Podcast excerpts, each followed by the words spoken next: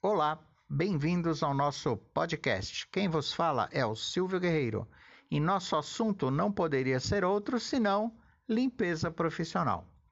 Vamos apresentar aqui assuntos relacionados não só à parte técnica, mas também falaremos sobre a parte comportamental. Afinal de contas, nem só de maquinário automático vivem as equipes de limpeza o que deve e o que não deve fazer parte do comportamento de um membro das equipes de limpeza. Este é um dos itens que abordaremos. Esta será a nova forma de apresentar a todos vocês as notícias, informações, novidades, conceitos, definições e noções básicas da limpeza profissional. Lembrando que não é somente o auxiliar de limpeza que deve acompanhar este novo canal encarregadas, supervisores, gerentes, diretores, recrutadores de pessoal e todos os colaboradores de empresas de prestação de serviços também o devem fazer. Alguém se lembra do slogan Aqui a limpeza é nota 10?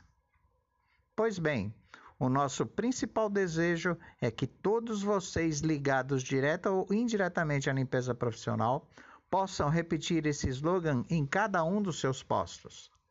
Queremos que sintam prazer em executar o seu trabalho. E todos sabemos que não é fácil fazer limpeza, não é fácil, porém não é impossível.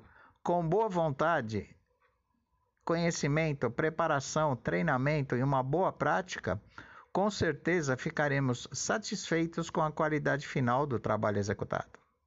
Esta nova forma de levar as informações até vocês usa uma menor quantidade de dados móveis. Então, aproveitem ao máximo e escutem sempre que quiserem.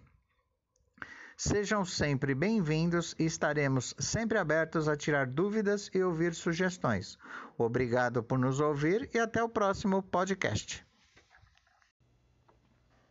Olá, sejam bem-vindos ao nosso podcast o único totalmente voltado para a área de limpeza profissional.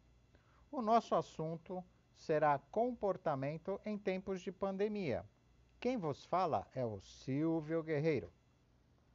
Hoje vamos falar sobre como devemos executar nossas tarefas e qual o comportamento ideal tanto com os colegas de trabalho como com o cliente e seus colaboradores.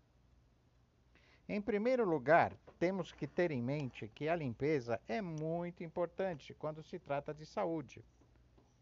Afinal, em um lugar limpo e higienizado, dificilmente poderá ocorrer algum tipo de contaminação ou infecção. Os cuidados a serem tomados quando existe o risco real de qualquer ocorrência de transmissão de doenças devem ser redobrados mas os processos e procedimentos continuam os mesmos, nada muda, a não ser a frequência e periodicidade das limpezas concorrentes e terminais. Continuamos a usar solução água e detergente neutro para a remoção de sujidades e água e desinfetante para a desinfecção. A esse processo completo chamamos de higienização. No caso de usar produtos 2 em 1, um, ficar atento à correta diluição no momento do uso. Caso não exista qualquer tipo de POP, procedimento operacional padrão, ou manuais sobre isso, procure se informar com sua encarregada ou encarregado ou supervisor a maneira correta de como agir. É muito importante no atual momento que todos se conscientizem da seriedade da situação. Portanto, devemos focar toda a nossa atenção e concentração na correta execução de nossas atividades de limpeza. Lembre-se sempre que não existe ambiente meio limpo. Ou está ou não está limpo. Aproveitando o gancho sobre conscientização, vamos falar um pouquinho sobre nosso comportamento pessoal. Muito se fala em qual comportamento devemos assumir perante nossos colegas de equipe e nosso cliente. Porém, nem sempre conseguimos atingir todas as expectativas. Não devemos perder a nossa essência, nossa naturalidade, mas com certeza temos que adaptar nosso comportamento à situação profissional em que vivemos atualmente. Procure sempre ser solícito, educado, consciente das suas responsabilidades, ativo. Não espere ninguém mandar. Faça o que tem que ser feito com o máximo de qualidade possível. Ok? Estamos entendidos? Então, obrigado por nos ouvir e até o nosso próximo podcast. Até lá! Olá! Bem-vindos ao nosso podcast, primeiro e único totalmente voltado para a área de limpeza profissional no Brasil e no mundo. Abordaremos hoje os cuidados necessários com a higiene pessoal e mais algumas dicas sobre processos e procedimentos de limpeza profissional.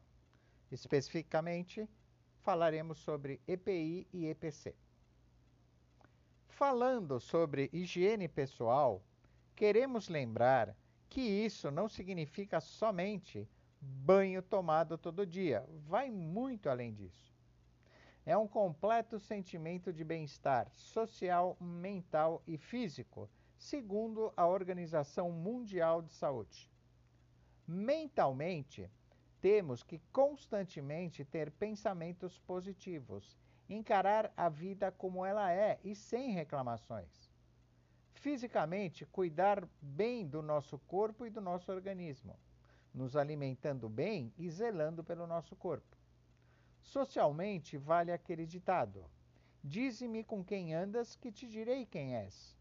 Cuidado com as más companhias, Cuidado com aqueles que disfarçam bem o quanto querem te prejudicar.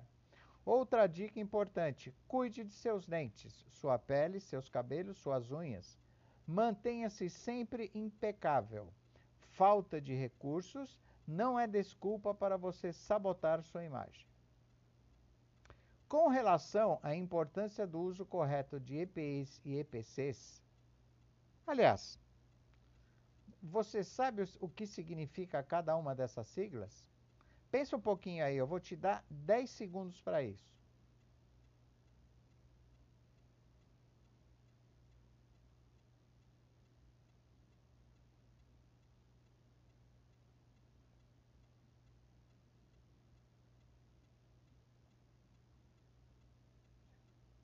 Então, EPI é a abreviatura de equipamento de proteção individual.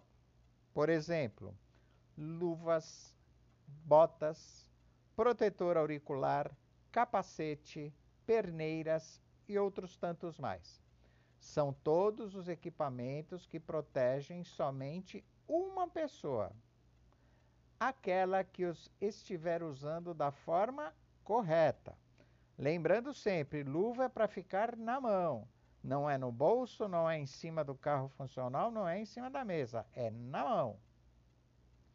Já EPC significa equipamento de proteção coletiva. Todos eles protegem mais de uma pessoa e podem ser, por exemplo, um corrimão de escada, uma fita ou uma corrente zebrada, aquelas fitas antiderrapantes que ficam na beirada dos degraus, placa de alerta de piso molhado ou de limpeza em andamento. No caso específico dos EPCs, podemos dizer que eles são nosso advogado. Se usados corretamente, garantem a segurança de todos e não ensejam nenhum tipo de processo civil, trabalhista ou criminal. Porém, o seu não uso ou uso incorreto podem acarretar sérios riscos e prejuízos a todos os envolvidos, a saber, você, sua empresa e seu cliente. Lógico, além da pessoa que se acidentar. Então, sempre tenha cuidado redobrado no uso de equipamentos de segurança. Se já eram importantes antes da pandemia, imaginem agora. Obrigado por nos ouvir e até o próximo episódio. Grato pela sua atenção. Até breve!